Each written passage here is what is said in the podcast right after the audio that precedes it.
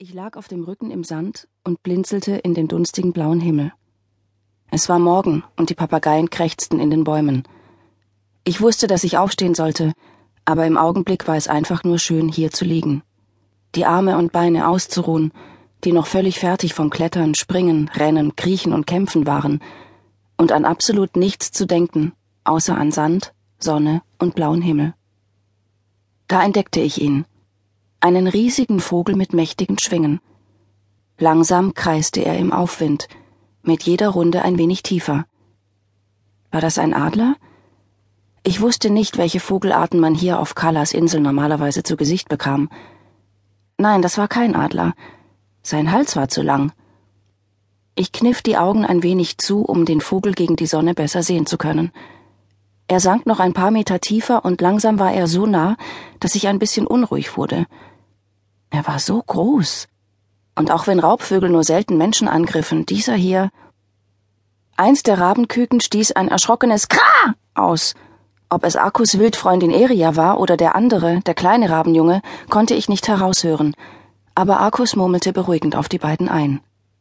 Ich wollte mich gerade aufsetzen, als der riesige Vogel nach unten schoss. Er landete direkt vor mir im Sand und machte ein paar plumpe Schritte auf mich zu. Die Haut um seine Augen war seltsam runzlig und rosa, und abgesehen von dem kräftigen gelben Schnabel erinnerte er ein bisschen an einen schlecht gelaunten alten Mann. Seine boshaften Augen schimmerten dunkelrot, und überall an seinem Kopf, besonders rund um den Schnabel, klebte trockenes Blut in den Federn. Hau ab! rief ich und hob die Hände, um mein Gesicht zu schützen, aber schon im selben Moment spürte ich einen stechenden Schmerz im Unterarm. Der süßlich faulige Geruch des Vogels strömte mir entgegen, und ich bekam einen kräftigen Hieb ab, als er ein paar Mal mit den Flügeln schlug, aufflog und so schnell er konnte über das Meer verschwand. Aua!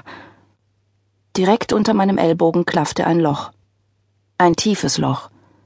Ich saß da und starrte die Wunde an. Dann fing sie an zu pochen. Blut quoll hervor und rann meinen Arm herunter. Oh nein! jammerte nichts erschrocken. Was ist passiert? Carla stand auf. Das war ein Geier, sagte sie. Ein Gänsegeier, glaube ich. Bah. Es war schlimm genug, von einem Vogel gehackt worden zu sein, den ich für einen Adler gehalten hatte, aber von einem Geier, einem Aasfresser, der seinen Schnabel benutzte, um in halb verwesten Eingeweiden zu wühlen.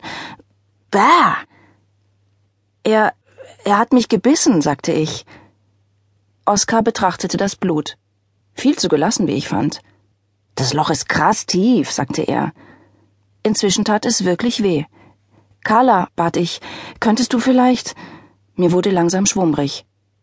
Carla nahm mein Handgelenk und fing an zu singen. Ich bildete mir ein, richtig gehend sehen zu können, wie der Blutstrom langsamer wurde und schließlich eintrocknete. Die Wunde schloss sich ein wenig, wenn auch nicht ganz.